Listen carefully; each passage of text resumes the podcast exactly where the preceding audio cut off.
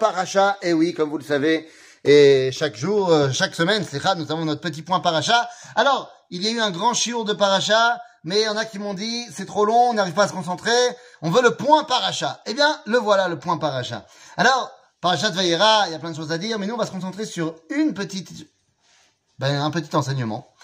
Abraham arrive chez Avimelech. Avimelech va lui prendre Sarah. Mais ce n'est pas le même que Pharaon. Pharaon, tout simplement, a pris Sarah parce que c'est comme ça, il s'en fiche des autres. Avimelech, Dieu vient lui parler et lui dit, rends cette femme à son mari, car elle est mariée, et je ne te laisserai pas la toucher. Et Avimelech répond à Dieu en disant, mais enfin, il m'a dit que c'était sa sœur.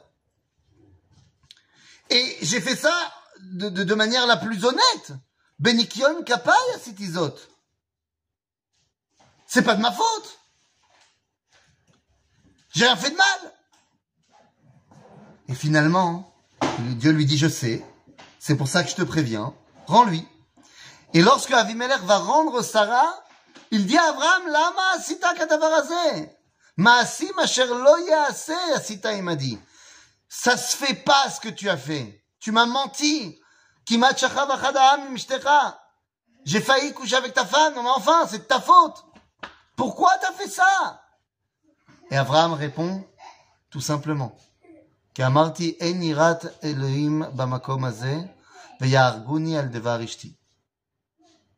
Abraham répond en disant J'ai fait ça parce qu'il n'y avait pas la crainte d'Akadosh Baruch ici. Le Malbim va expliquer quelque chose de fantastique. Quand Avimelech dit ça ne se fait pas, c'est qu'il a un jugement moral. Et il dit Abraham, ça se fait pas chez les Égyptiens, c'est des pourris. Donc je comprends que tu as dû mitonner, mais pas chez nous. Moi, je suis quelqu'un de moral.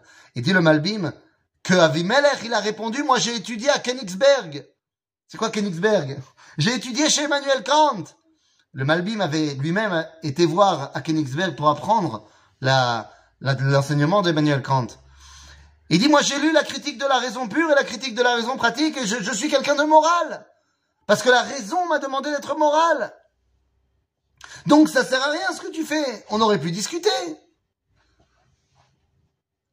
Abraham répond, je sais que tu es quelqu'un de moral.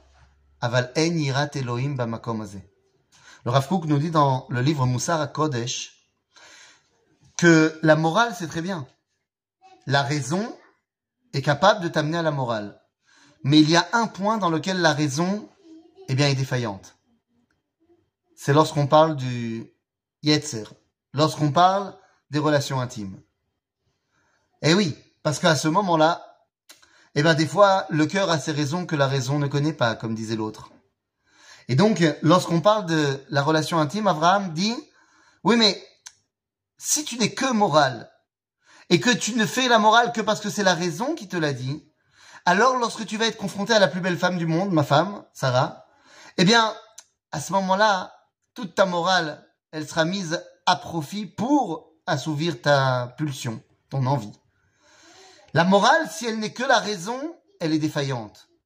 Mais lorsqu'elle est rattachée à celui qui a dit d'être moral, à Kodesh, à Kadosh Baruch alors, même lorsque tu auras une envie que tu pourras faire passer pour quelque chose de moral, eh bien, tu te rendras compte que l'eau, l'eau aussi On ne fait pas ça. Et donc, c'est ce que dit Abraham j'ai vu qu'il n'y avait pas d'Irat Elohim, que vous ne rattachiez pas votre comportement bien au fait que ça vient d'Akadosh Baruch Pourquoi est-ce qu'on doit être un mec bien dans la vie? Pourquoi est-ce qu'on doit être quelqu'un de bien? Pas parce que c'est bien, mais parce que Dieu nous l'a demandé. Et entre autres, c'est bien. Mais c'est d'abord et avant tout parce que je veux rattacher toute ma vie à ce que Akadosh m'a demandé.